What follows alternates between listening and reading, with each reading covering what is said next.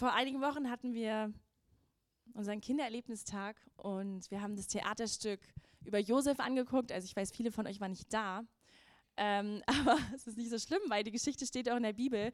Und Markus hatte eine Predigt darüber gehalten, über das Leben von Josef. Und ähm, wir haben als Hauskreis auch überlegt, hey komm, lass uns doch nochmal die Geschichte richtig lesen, weil wir uns so oft auf Filme oder Bücher oder Theaterstücke verlassen und denken, das ist eigentlich das Reale, aber das Reale ist die Bibel und das sind die Texte, die Gott den Menschen gegeben hat, ja, wo er sich zeigt. Und als wir das so gelesen haben, ihr könnt es nachlesen in 1. Mose ab Kapitel 37 bis Kapitel 50. Ja, das erste Buch Mose ist ja ein ganz, ganz bedeutsames Buch, weil es den Start Gottes mit der Menschheit beschreibt und den Staat, wie Gott das Volk Israel erwählt. Also das ist so die Grundlage. Und deshalb sollten wir da auch zu Hause drin sein und nicht einfach immer nur da drüber springen und denken, ich weiß ja alles, was da drin steht, sondern das sollte unsere Grundlage sein, dass wir immer wieder dahin zurückkehren, ja auch im Alten Testament ähm, und nicht nur immer das Neue und das, ich möchte neue Sachen hören, weil Gott auch im Alten was Neues offenbaren möchte. Und als ich so die Geschichte las und so, was wir darüber erzählt haben, dachte ich, der Josef hatte echt einen ganz, ganz krassen Glauben. Also ich weiß nicht, ob ihr wisst, dass Josef ja auch im Hebräerbrief steht. Er erzählt unter den Glaubenshelden. Und ich habe so darüber nachgedacht, dass wir Josef ja oft aus dem Kontext von seinen Vorfahren sehen. Also wir sehen Josef oft als ein Mann, er hat eben krasse Sachen durchlebt und er war in Israel und dann in Ägypten und es war krass und Gott hat dann die Familie zurückgebracht und versöhnt. Aber er ist nicht eine Person alleine, sondern er steht in einer Reihe von Menschen, nämlich von den Stammvätern Israels. Wir kennen Abraham, Isaak und Jakob und dann kommt Josef. Und das in diesem Kontext zu betrachten, das hat mich echt bewegt, weil ich dachte, wie ist Josef sein Leben durchlaufen und wie kam er am Ende dahin, dass er im Hebräer als Glaubensheld geschrieben steht? Und ich weiß nicht, ob alle die Geschichte von Josef kennen. Also ich will, es jetzt ganz kurz zusammenfassen. Ja, er war ähm, bei seinem Vater Jakob in Israel, also in Kanaan. Ja, das Land gab es ja noch nicht. Und er hatte elf Brüder und die waren eifersüchtig. Er war der Liebling des Vaters. Und so kam es dahin, dass er ähm, in den Brunnen geworfen wurde und in die Sklaverei verkauft wurde. Und er war 17 Jahre alt. Ja, ich weiß nicht, ob ihr 17-jährige Leute kennt. Das ist schon ein krasses Alter.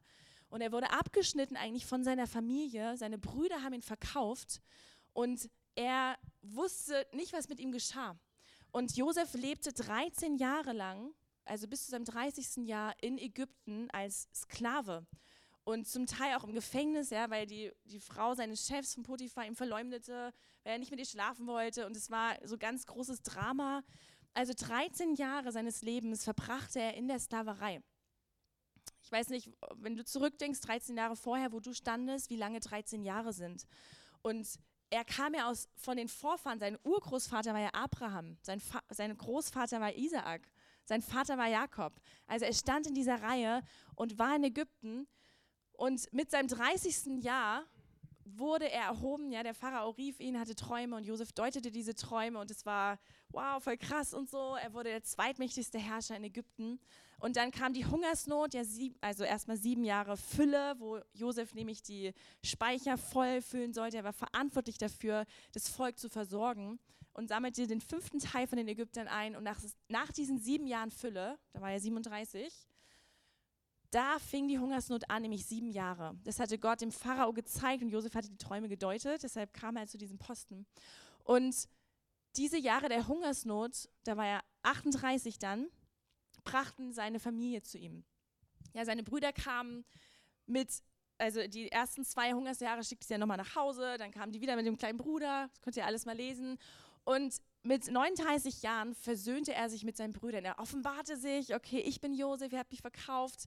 Und die Brüder baten um Verzeihung. Ja, das war der, die Erfüllung auch seines Traumes, was er in seiner Jugend hatte, dass die Gaben der Brüder sich vor ihm niederbeugten und die, auch Sonne, Mond und Sterne. Und er ist 39 Jahre alt, als seine Familie, auch sein Vater wieder zu ihm zurückkommt. Jakob, ja. Und so jetzt können wir denken, okay, das ist echt cool. Die Geschichte hört ja aber nicht auf. Meistens hören wir aber auf, hier die Geschichte zu kennen, sondern die Geschichte geht weiter. Denn, wir können mal die nächste Folie einblenden. Genau, ich habe mal versucht, so ein bisschen im Zeitstrahl zu zeigen. Ja? Jakob ist unten, war 108 Jahre alt, als Josef 17 Jahre alt war. Also könnt ihr es mal in der Bibel nachrecherchieren. Das ist super spannend, die Jahreszahlen von den ganzen Leuten so zu erforschen. Und mit 130 Jahren kam Jakob nach Ägypten. Ja, Gott sprach zu ihm und meinte, hey Jakob, es ist okay, geh nach Ägypten zu Josef. Und er lebte dort noch 17 Jahre, bis 147 Jahre. Und erst dann starb Jakob.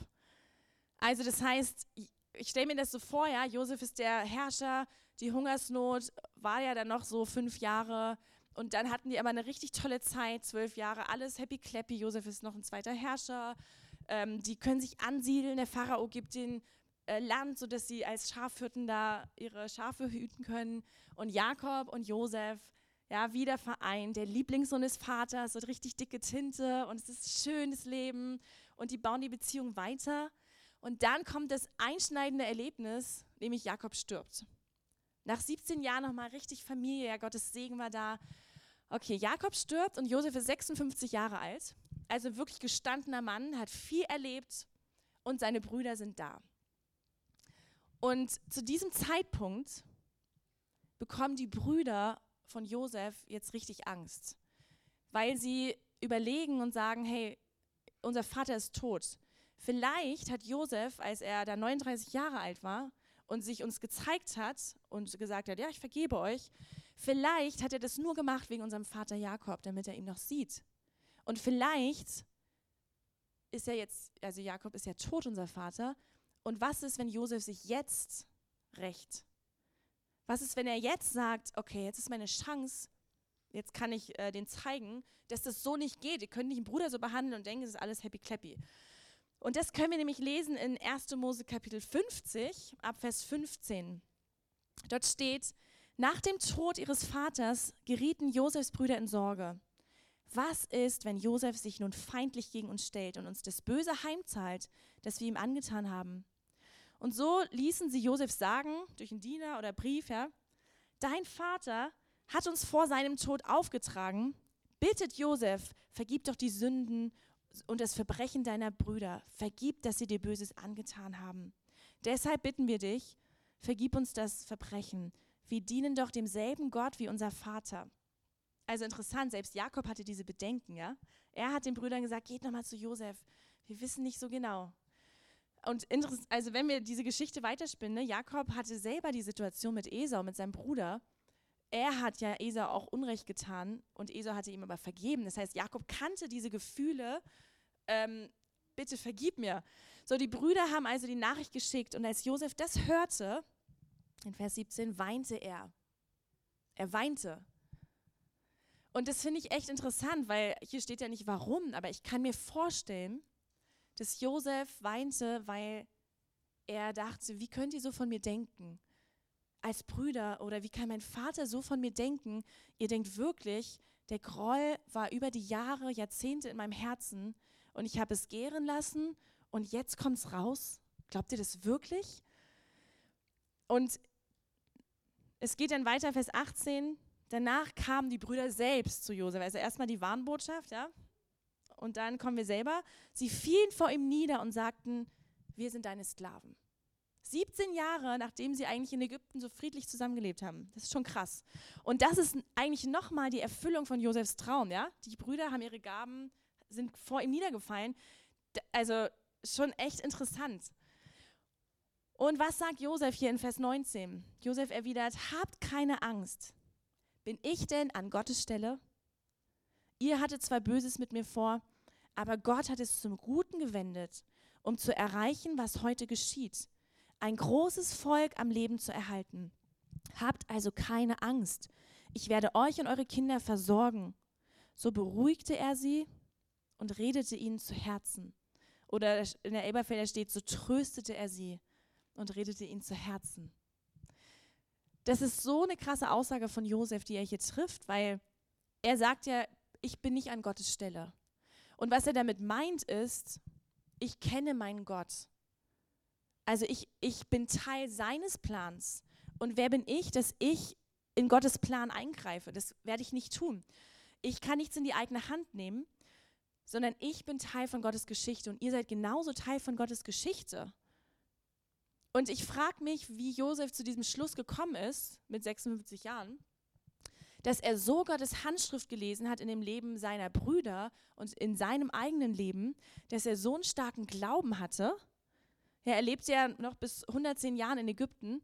Also er war wirklich ein Mann des Glaubens, der Vergebung und dass seine Beziehung zu Gott seine Entscheidung so beeinflusst haben, dass er auch später in seinem Leben so ein gottesfürchtiger Mann war, obwohl er von seinen Brüdern in die Sklaverei verkauft wurde, obwohl er 13 Jahre unterdrückt wurde als Sklave. Klar hat Gott ihm auch Gunst geschenkt, trotzdem war er Sklave und er war Gefangener als Sklave. So, was war da mit Josef los? Wie konnte er das machen? In schweren Zeiten seinen Glauben so wachsen zu lassen, dass es Auswirkungen hatte auf seine Handlung, auch in guten Zeiten. Oder wie konnte sein Glaube wachsen, auch in guten Zeiten, sodass er zu diesem Mann des Glaubens heranreifen konnte? Und ich glaube, dass der erste Punkt ist, dass er das Wort Gottes in seiner Jugend gehört hat. Josef stand ja in dieser Reihe. Ja, er hatte einen Vater, Jakob, er hatte seinen Großvater Isaak und seinen Urgroßvater Abraham. Ich habe nochmal ähm, die nächste Folie, ich weiß nicht, ob ihr es sehen könnt. Ich dachte, ich mache mal so ein bisschen Stammbaum, ja. Und Abraham wurde von Gott erwählt, einfach so. Gott kam zu ihm und hat gesagt, Abraham, ich werde dich erwählen, aus dir werde ich eine Riesennation machen. Du sollst zum Segen werden unter allen Völkern und du wirst dieses Land erben und deine Nachkommen nach dir auch. Und Gott erschien Abraham so oft und Isaak genauso und Jakob auch. Also ja, und ich stelle mir das so vor, dass Josef in seiner Jugend bis zum 17. Lebensjahr bei Jakob, seinem Vater, am Feuer sitzt und Jakob erzählt diese ganzen Geschichten. Hey, kennt ihr meinen Vater? Wisst ihr, was da passiert ist bei Isaak? Und mein Opa Abraham, wie Gott zu ihm kam. Und in der jüdischen Kultur damals gab es ja die Tora noch gar nicht, die hat ja erst Mose geschrieben. Aber es war die mündliche Überlieferung, dass sie diese Sachen wirklich auswendig lernten und sprachen, sodass sie das Wort hörten und der nächsten Generation immer weitergaben. Und ich glaube, also ähm, der Isaak war übrigens 168 Jahre alt, als Josef 17 Jahre alt war. Das könnt ihr auch nachlesen, ja? Das ist richtig cool. Weil ähm, Isaak kam nämlich als ja also Isaak gebar Jakob, also seine Frau natürlich, als er 60 war. so, das heißt, dass der Josef auch seinen, also seinen Großvater Isaak garantiert besucht hat. Die haben nicht zusammengelebt, ne? Jakob ist ja weg von Isaak, hat ihn betrogen und so weiter, hat seine eigene Sippe aufgebaut. Aber wir lesen in der Bibel, dass Jakob auch Isaak besucht hat und auch am Ende seines Lebens. Das heißt, Isaak starb nämlich erst, als Josef zwölf Jahre schon Sklave in Ägypten war, mit 180 Jahren. Und das ist uns oft gar nicht bewusst, wie eng diese Stammväter zusammen gelebt haben. Die hatten unterschiedliche Sippen, aber das waren die Väter, die Gott gerufen hatte und wo er sich besonders offenbart hat. Und Josef war sozusagen in der vierten Generation und heute wird er in, immer noch davon gesprochen, Gott ist der Gott Abrahams, Isaaks, Jakobs, weil das dieses dreifaches Bündnis war, ja, dreifache Bestätigung und diesen drei Männern hat sich Gott ganz besonders gezeigt und offenbart. Und macht euch mal die Mühe, also ich habe das gemacht, aber ich kann euch das leider heute nicht erzählen, weil wir nicht so viel Zeit haben. Aber macht euch mal die Mühe und geht die Sachen mal durch. Wann hat Gott mit Abraham gesprochen? Was hat Gott ihm gezeigt? Wann hat er sich und seinen Namen offenbart bei Abraham? Wann hat Gott bei Isaak gesprochen? Wann hat Gott bei Jakob gesprochen? Und ihr werdet sehen, dass es echt krass ist, wie Gott zu den drei Männern Gottes gesprochen hat. Und wie war das bei Josef? Da lesen wir gar nichts. Wir lesen nicht einmal davon, dass Josef Gottes Stimme hörte, dass er eine Erscheinung hatte, dass Gott sagte, Josef, du bist richtig, ich bin mit dir. Wir lesen nur, dass Josef in seiner Jugend Träume hatte, dass die sich vor ihm verbeugen. Da spielt Gott aber keine Rolle drin. Er offenbart sich nicht als Gott. Aber was hatte Josef? Er hatte das Wort Gottes durch seine Väter und Urväter. Und er hörte das am Feuer, ja, und lernte das auswendig nur das Hören des Wortes alleine ist gut, weil wir wissen ja, in Römer 10 steht das, ähm, dass der Glaube aus dem Hören des Wortes Gottes kommt. Aber Jesus geht ja noch weiter. Also wenn wir die anderen Brüder angucken, die werden nicht als Glaubenshelden aufgeführt, obwohl sie die gleiche, das gleiche Wort gehört hatten. Die saßen garantiert auch unter dem Opa Isaak und haben die Geschichten von Abraham gehört, wie Gott sich offenbart hat. Nur was hat Josef gemacht? Es blieb nicht nur beim Hören. Jesus sagt im Matthäus-Evangelium, der erzählt ja ein Gleichnis, nämlich vom Seemann, was wir auch alle kennen, ja, sagt, hey, das Wort Gottes wird ausgestreut. Und es fällt bei manchen auf, weh, auf den Weg, dann picken es die Vögel weg, auf steinigen Boden oder auf Dorngebüsch und dann erstickt es. Und bei manchen fällt es auf fruchtbaren Boden und da kommt Frucht raus. Das Hören des Wortes Gottes bringt noch nicht allein Frucht. Es muss bewässert werden und es muss keimen und wachsen. Und Jesus sagt ja hier in, in Matthäus 13, Vers 18, ähm, also er erklärt das, so oft jemand das Wort vom Reich hört und nicht versteht, kommt der Böse und reißt weg, was in sein Herz gesät war. Und dieser ist es, bei dem an dem Weg gesät ist. So wie die Vögel, die das wegpicken.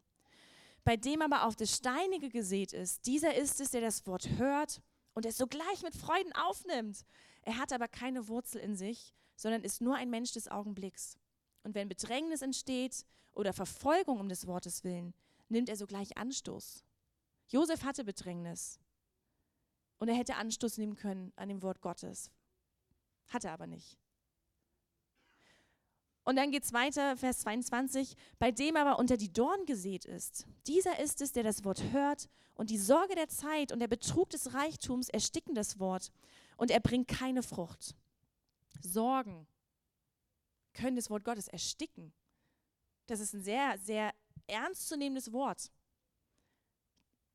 Sorgen können das Wort Gottes ersticken. Der Betrug des Reichtums kann das Wort Gottes ersticken, sodass das gar nicht aufkeimen kann, das Wort Gottes.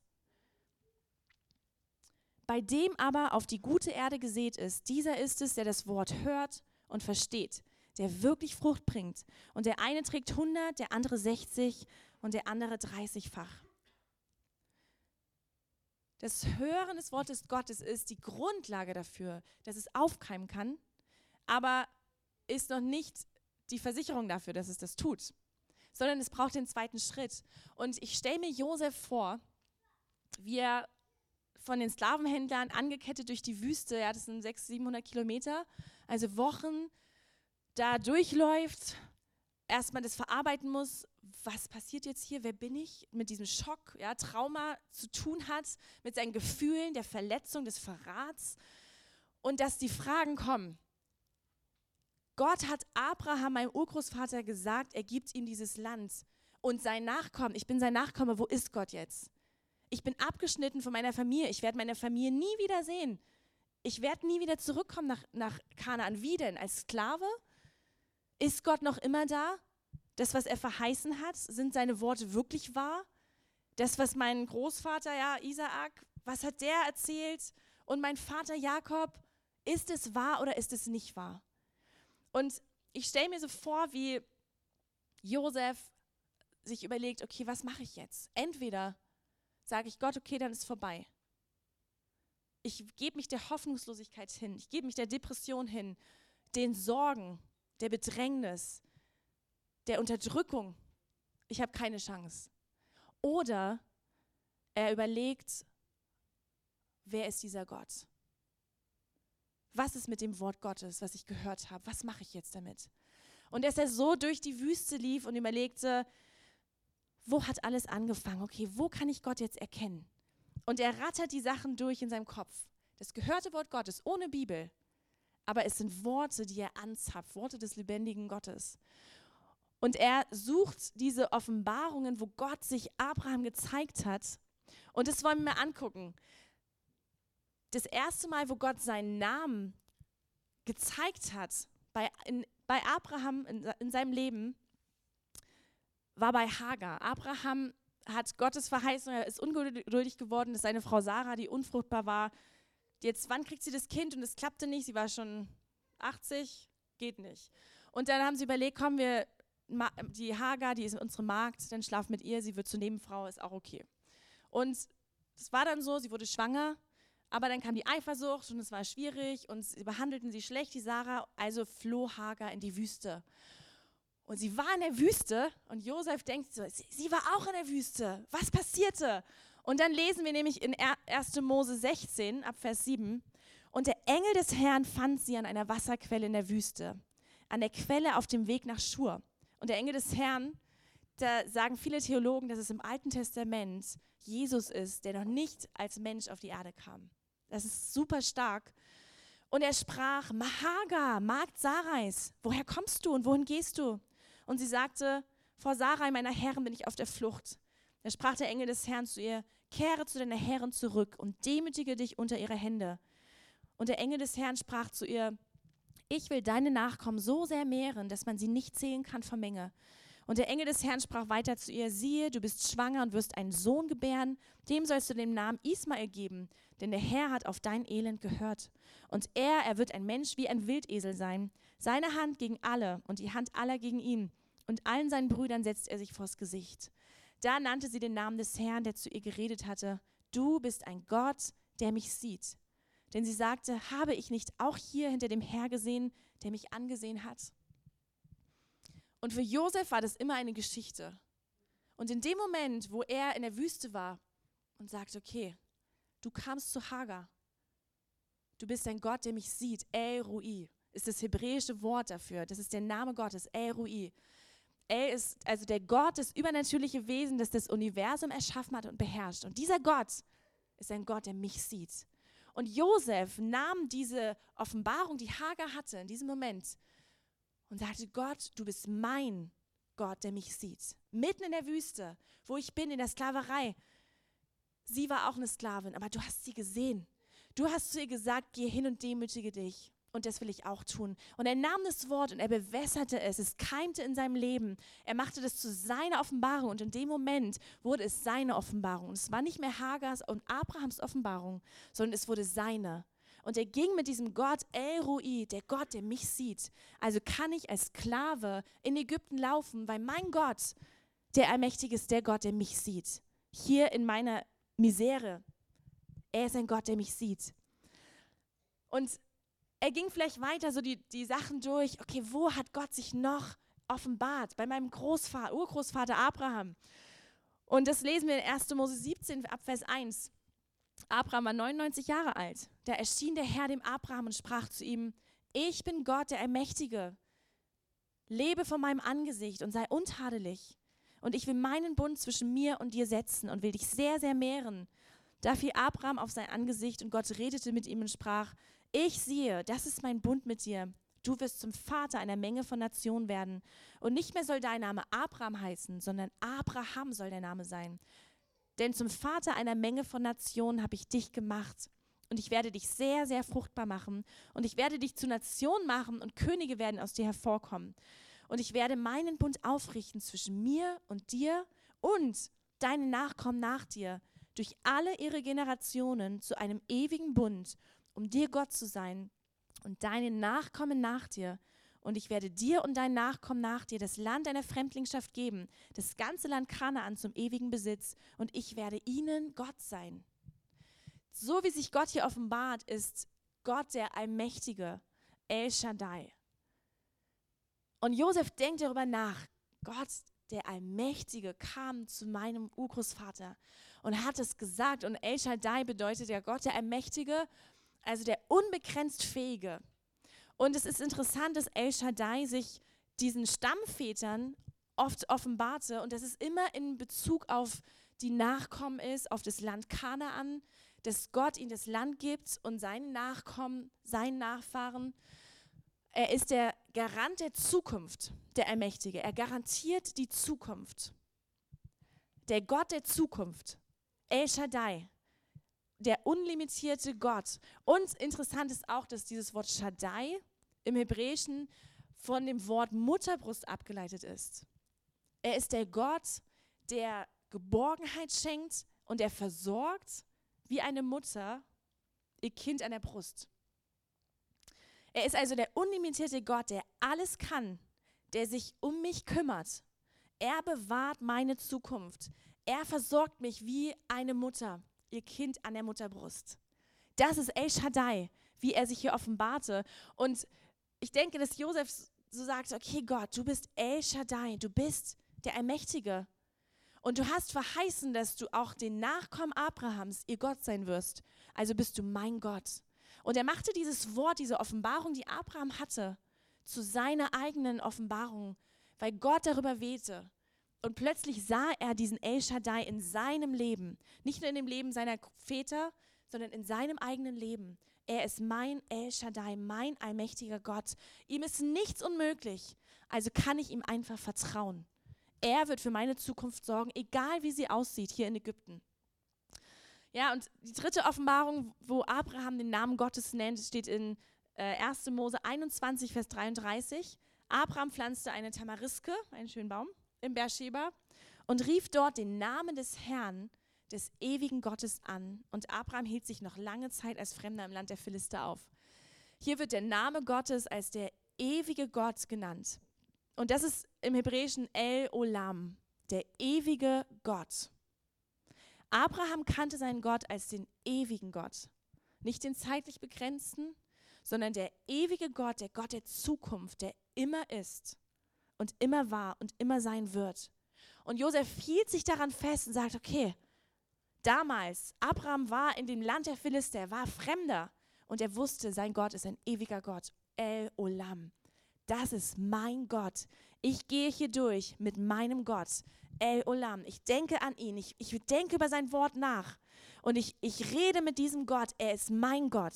Er ist nicht nur der Gott meiner Väter, sondern meiner. Die vierte Offenbarung Gottes, seines Namens bei, in Abrahams Leben, das sind die vier, die ich gefunden habe, vielleicht findet ihr mehr, könnt ihr nochmal recherchieren. Das ist die ganz bekannte Geschichte, wo Abraham ja Isaak als Sohn der Verheißung bekommt, ja, ähm, Sarah war 91 Jahre alt, also richtig verrückt. Und Isaak wächst auf, wird groß und dann kommt Gott zu Abraham und sagt, so, und jetzt möchte ich, dass du deinen Sohn opferst. Und er prüfte ihn, bist du bereit, alles mir zu geben, mir wirklich zu vertrauen, dass du weißt, ich bin El Roi, der Gott, der dich sieht. Ich bin El Shaddai, der Garant deiner Zukunft. Auch wenn du deinen Sohn opfern solltest. Ich bin El Olam, der ewige Gott. Und Abraham kannte seinen Gott und sagte, okay, ich vertraue dir, ich mach's. Ich vertraue dir. Und in dem Moment, wo er das Messer zückte, steht in 1. Mose 22, Vers 11, da rief ihm der Engel des Herrn vom Himmel zu und sprach, Abraham, Abraham. Und er sagte, hier bin ich. Und er sprach, strecke deine Hand nicht aus nach dem Jungen und tu ihm nichts, denn nun habe ich erkannt, dass du Gott fürchtest, da du deinen Sohn, deinen einzigen, mir nicht vorenthalten hast. Und Abraham erhob seine Augen und sah, und siehe, da war ein Widder hinten im Gestrüpp an seinen Hörnern festgehalten. Da ging Abraham hin, nahm den Widder und opferte ihn anstelle seines Sohnes als Brandopfer. Und Abraham gab diesen Ort den Namen, der Herr wird ersehen, von dem man heute noch sagt, auf dem Berg des Herrn wird er sehen. Und dieser, dieser Name des Herrn, der Herr wird ersehen, ist der Name Gottes Jahwe Jire. Der Herr wird ersehen oder der Herr wird vorsorgen, er wird bereitstellen, er wird geben, was erforderlich ist. Er wird geben, was nötig ist. Jahwe Jire. Jahwe ist die, un, der unausgesprochene Gottesname ja, des jüdischen Volkes, weil der Name so heilig ist. Jahwe Jire. Gott wird das bereitstellen, was benötigt ist. Er wird versorgen. Und Josef ging diese Geschichte durch und sagte, Gott, Jahwe Jire, das warst du bei Abraham und das bist du auch heute. Du änderst dich nicht. Du bist mein Jahwe Jire. Du bist mein Gott, der mich versorgt. Du wirst das geben, was ich brauche. Du wirst das bereitstellen, was ich benötige. Du siehst es. Du stehst es bereit. Und Josef hat diese Sachen seines Gottes in seinem Leben erlebt. Wir lesen immer wieder in der Geschichte von Josef und die Hand seines Gottes war mit ihm. Er bekam Gunst und er hat sich nicht auf sich selbst verlassen. Das war das, worauf er sich verlassen hat. Mein Jahwe Jire, der Gott, der vorsorgt. Er stellt alles bereit. Komm, kommt der Pharao und sagt, deutest du mir die Träume? Er sagt, ich kann es nicht. Jahwe Jire. Der Herr sorgt vor. Und er hat sich fallen lassen in Gottes Arme, aber Nicht allein aufgrund des Hörens des Wortes Gottes, sondern weil er es kultivierte und zu seinem eigenen machte und sagte, Gott, ich will damit schwanger gehen. Ich möchte, dass es zu meiner Geschichte wird, dass du mein Gott wirst, dass ich dich kenne, dass du dich mir offenbarst. Ich brauche dazu keine Engel, ich brauche dazu kein, keine Vision, ich brauche dazu keinen Traum. Ich brauche das Wort Gottes und das mache ich zu meinem eigenen. Die Offenbarung meiner Väter, die nehme ich und die kultiviere ich. Und damit gehe ich zu Gott. Und Gott macht es lebendig in mir. Und das möchte er bei uns auch tun. Es ist interessant, diese Prüfung Abrahams, und im Prinzip hat Josef auch diese Prüfung gehabt, ja, diese 13 Jahre. Und ein äh, Theologe, McIntosh, der hat so ein cooles Zitat gebracht. Er meinte, es ist sehr interessant zu bemerken, wie Abraham durch die Prüfung seines Glaubens zu einer neuen Erkenntnis des Charakters Gottes geführt wird. Wenn wir fähig sind, die uns von Gott auferlegten Prüfungen zu bestehen, werden wir zweifellos neue Erfahrungen hinsichtlich seines Charakters machen und dadurch den Wert der Prüfung schätzen lernen. Nur wenn wir wirklich auf die Probe gestellt werden, entdecken wir, was Gott ist. Ohne Prüfung werden wir nur Theoretiker bleiben, aber Gott will das nicht. Er will, dass wir eindringen in die lebendigen Tiefen, die in ihm sind, in die göttlichen Wirklichkeiten einer persönlichen Gemeinschaft mit ihm. Das ist ein sehr krasses Wort. Wenn wir ohne Prüfung bleiben, bleiben wir nur Theoretiker. Josef war bis zu seinem 17. Lebensjahr eigentlich nur ein Theoretiker. Er hörte die Sachen. Aber als er durch die Sklaverei ging, durch diese ganzen Prozesse seines Lebens, wurde er zum Praktiker und erlebte das Eindringen in die lebendigen Tiefen Gottes, in die göttlichen Wirklichkeiten der persönlichen Gemeinschaft mit ihm. Und sagte, ja Gott, das bist du. Du bist er. Und das ist der, der dritte Punkt. Wir sollen unseren eigenen Brunnen graben. Josef grub diesen eigenen Brunnen. Er wusste, wer sein Gott war. Er suchte nicht nach diesen neuen Sachen und manchmal sind wir so, dass wir denken, wir sind auch so geprägt von unserer Kultur, ja, von der Gesellschaft, diese Schnelllebigkeit. Oh, ich brauche was Neues. Hier und oh, ich lese den Bibelvers und morgen wieder den und übermorgen das und ich lese auf Instagram oder TikTok oder wow, da war ein cooler Impuls und dann nehme ich noch ein Buch und ich habe mit dem telefoniert und ja, und es gibt so viele Sachen, aber es ist so, als ob uns das die ganze Zeit uns zugeflogen kommt und wir das nicht nehmen für uns und kultivieren. Und wir haben, ich meine, Josef hatte, was hatte er? Er hatte drei, drei Väter, auf deren Erfahrung er von den Offenbarungen Gottes zurückgreifen konnte. Das war das Einzige, was er hatte. Wir haben das ganze Wort Gottes.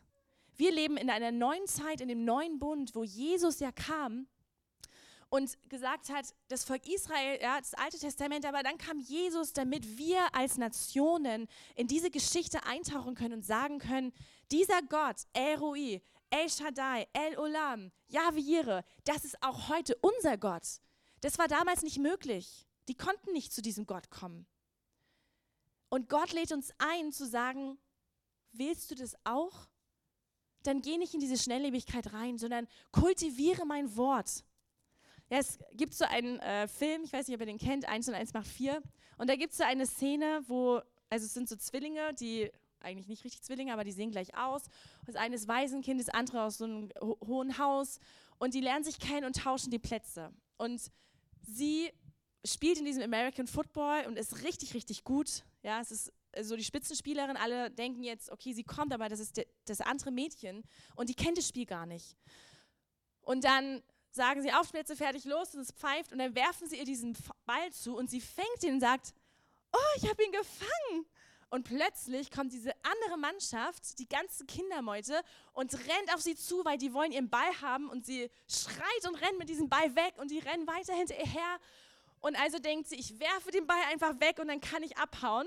Und sie haben verloren. Und ja, die ganzen Kinder, was macht sie denn? Sie hat den Ball weggeworfen. Und so sind wir auch, so oft. Gott wirft uns oft so einen Ball zu. Ja, vielleicht liest du in der Bibel oder du hörst eine Predigt und merkst so, da ist irgendwas, das bewegt mein Herz. Vielleicht wirst du emotional, sie kommen die Tränen oder du merkst so, in dir wird es warm, das berührt dich.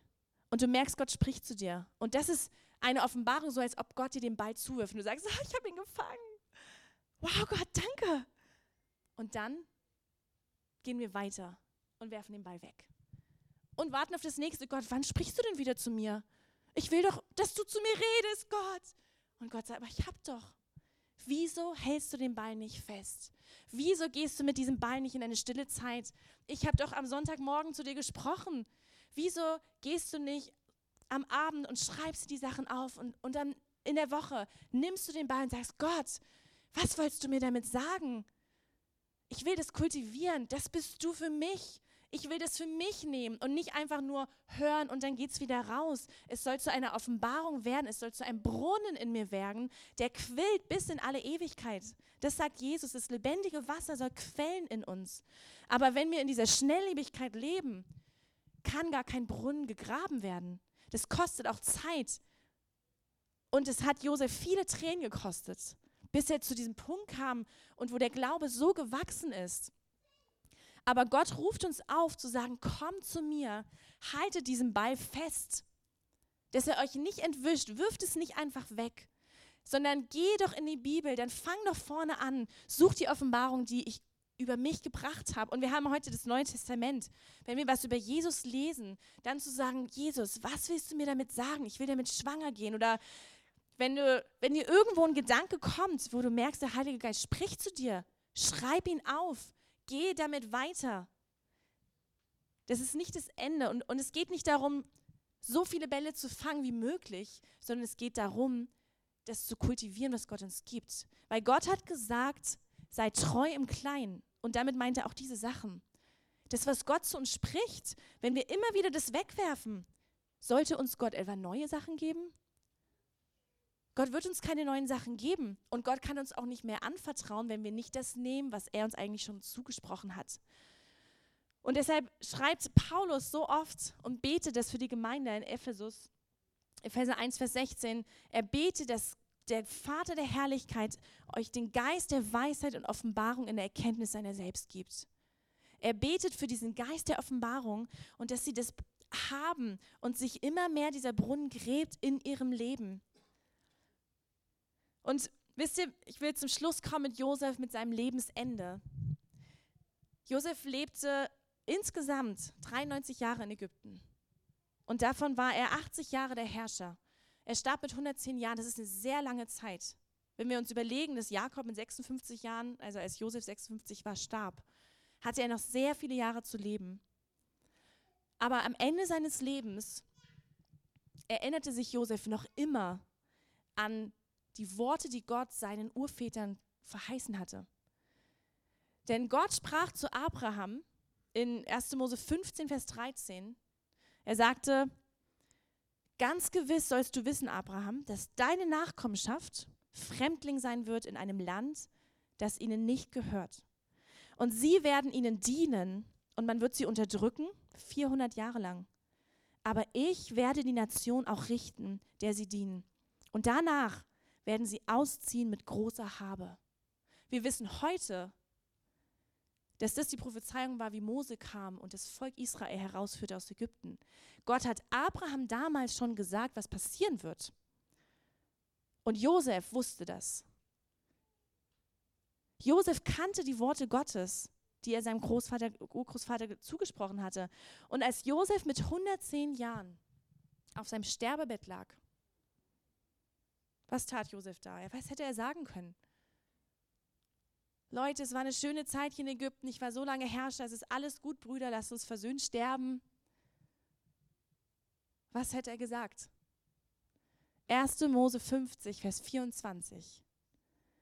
Josef sagte zu seinen Brüdern: Ich muss sterben, aber Gott wird euch nicht vergessen. Gott wird euch nicht vergessen er wird euch aus diesem Land wieder in das Land bringen, das er Abraham, Isaak und Jakob zugeschworen hat. Dann ließ Josef die Söhne Israels schwören, wenn Gott sich eurer annimmt und euch herausführt, dann nehmt meine Gebeine von hier mit.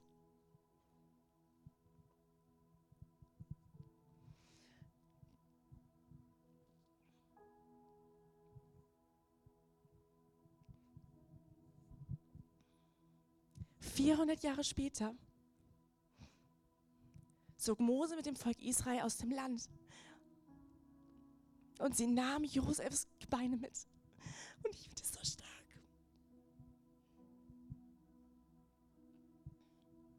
Weil Josef war ein Mann des Glaubens. Bis zu seinem Tod glaubte er an das Wort Gottes, dass Gott der allmächtige Gott ist, der Garant der Zukunft. Und er wusste, in 400 Jahren wird es soweit sein. Und wo stehen wir heute? Vielleicht hast du Verheißung in deinem Leben und du zweifelst und sagst, ist dieser Gott wirklich da? Und Gott sagt, ich bin El Shaddai, ich bin der Garant der Zukunft. Ich trage dich durch. Ich halte dich an meiner Mutterbrust. Ich garantiere den Generationen, dass ich der Gott bin. Und selbst wenn es noch 400 Jahre dauern wird, ich garantiere dafür, ich stehe dafür, ich bürge dafür, ich schwöre. Gott hat geschworen und im Hebräerlief lesen wir, dass Gott doppelt geschworen hat. Er schwört mit seinem Namen dafür, dass du ewiges Leben hast. Er schwört mit seinem Namen dafür, dass er eines Tages wiederkommt. Er schwört mit seinem Namen dafür, dass er als König regieren wird in Jerusalem und dass du dabei sein wirst, wenn du deine Tür öffnest für ihn. Das ist das, was Gott uns sagen will, wer er ist. Und die Frage ist, bauen wir diese Brunnen in unserem Leben, dass wir auch am Ende unserer Tage sagen können, mein Gott wird dich nicht vergessen. Was sagst du auf deinem Sterbebett, die Menschen um dich herum? Sagst du, Gott war treu? Er wird auch dich nicht vergessen. Er wird dich nicht vergessen. Er wird dich nicht vergessen. Und vielleicht wollen wir das jetzt gleich tun, einfach ins Gebet gehen. Vielleicht können wir die Folie nochmal mit den vier Offenbarungen Gottes anbeamen. Und vielleicht machst du das zu deinem Gebet, dass du sagst, Gott, ich möchte, dass du dieser Gott von mir wirst. Dass der Glaube in meinem Herzen aufsteht. Ich möchte zu diesem Glaubenshelden dazugehören. Da ist die Wolke der Zeugen, steht in der Bibel, die uns anfeuern und sagen, komm, lauf dein Lauf. Glaube dem Wort Gottes. Aber das, der Glaube kommt nicht einfach so Nimm dieses Wort, geh damit schwanger, schreib dir die Sachen auf. Und es wird Zeit brauchen. Aber dieser Gott möchte dein Gott sein. Und er möchte, dass du glaubst, egal wohin du gehst, ob du verkauft wirst in die Sklaverei, ob du im Gefängnis landest, ob du stirbst, ob du krank bist oder gesund. Gott sagt, das bin ich und dafür stehe ich. Das ist mein ewiger Name. Wir brauchen die Offenbarung Gottes in unserem Leben. Ohne das können wir nicht leben. Ohne das werden wir zweifeln, hin und her geworfen. Da kommen die Vögel und picken das Wort Gottes raus aus unserem Leben. Aber Gott sagt, lass das Wort auf fruchtbaren Boden fallen. Lass es tief fallen. Proklamiere diese Worte über dir Tag für Tag. Schreib dir die Worte auf. Geh in die Bibel und suche Gott darin. Ja, als, als Next Steps habe ich aufgeschrieben, lasst Gottes Offenbarung in der Bibel zu meinen Offenbarungen werden dass wir den Gott in der Bibel erkennen und suchen und nicht nur suchen, was ich brauche, sondern den Gott erkennen. Und dass wir die Offenbarung Gottes festhalten und kultivieren in unserem Leben, so wie Josef das tat. Und jetzt lasst uns kurz die Zeit haben, wo wir einfach Gott einladen. Jesus, wir sagen, wir wollen auch Buße tun darüber, wo wir dein Wort nicht festgehalten haben. Wir wollen dein Wort festhalten. Wir wollen es kultivieren. Wir wollen immer wieder dazu zurückgehen, dass Glaube aufsteht und wir Männer und Frauen des Glaubens sind, so wie Josef Gott.